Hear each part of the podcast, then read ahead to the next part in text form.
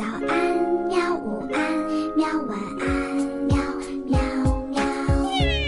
播呀播呀，快播呀！嘿咻嘿咻。更多精彩内容，请关注博雅小学堂微信公众号。欢迎收听博雅 FM，这里是羊羊兔的地图历史。大朋友、小朋友们，你们好！今天要和元宝继续给大家讲羊羊兔的《我们的历史地图上的上下五千年》。所谓分久必合，中国经历了东晋十六国和南北朝的长期分裂局面，如今终于迎来了统一，那就是隋朝。隋朝的建立者叫杨坚，历史上称为隋文帝。统一后的隋朝的疆域是不是很大？并不大，相比西晋，隋朝的疆土反而略小了一些。啊，这是为什么呢？因为西域和东北的一部分土地被新兴起的游牧民族突厥给占领了。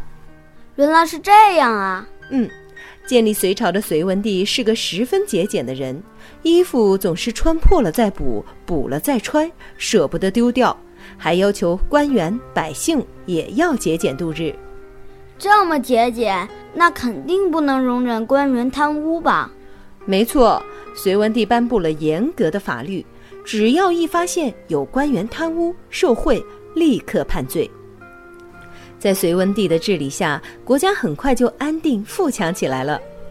感觉是个很了不起的皇帝啊！嗯，隋文帝还做了一件了不起的大事，就是开创科举考试制度。科举考试竟然在隋朝就有了，没错呀。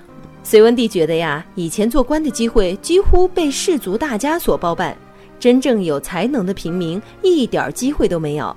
于是他就规定通过考试的成绩来选拔官员。后来呢，每个朝代都用科举考试这种比较公平的办法来选拔官员了，和我们现在的小考、中考、高考类似。确实比以前的制度要公平的很多。对，可见我们现在的制度也是历史选择的结果。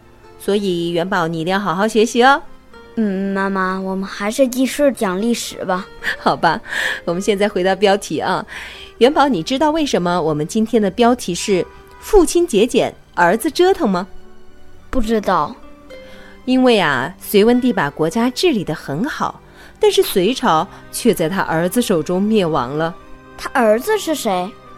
他儿子是历史上有名的昏君隋炀帝。他不像父亲这般节俭，反而啊好大喜功，奢侈无度。不过隋炀帝也不是一开始就这样。他刚继位的时候，用心做了一段时间好皇帝，不仅国家越来越富，还打败了强大的突厥。这么厉害？是啊。所以他一看自己这么厉害，隋炀帝就骄傲起来了。他在各地修建了很多富丽堂皇的大宫殿，又喜欢到处游玩，尤其爱去江南。为了方便下江南，他征了一百多万人，修了一条纵贯南北一千多公里的大运河。修好之后，自己和妃子们乘坐巨大的龙舟，让民夫在两岸用绳子拉着龙舟去游玩。不会是京杭大运河吧？正是。虽说大运河是隋炀帝暴政的结果，不过运河倒也让交通运送粮食更加的便利。直到现在呀，很多地段还在使用呢。除了游玩，隋炀帝还喜欢四处打仗。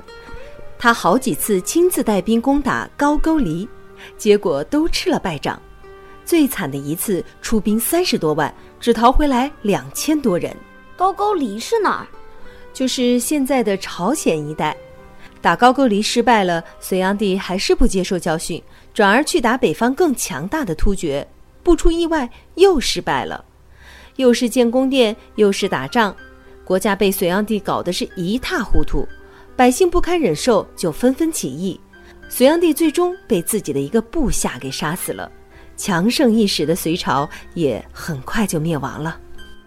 长期分裂后的短暂统一，只经历了两代皇帝就被起义推翻了，感觉和秦朝很像啊。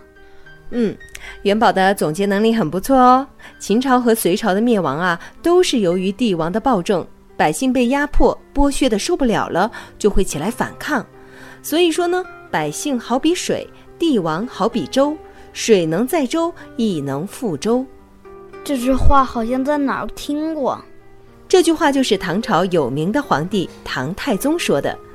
想要了解具体的情况，敬请期待我们下一期的《强盛的唐朝》。好了，本期的节目就到这里，朋友们，下期再见吧。再见。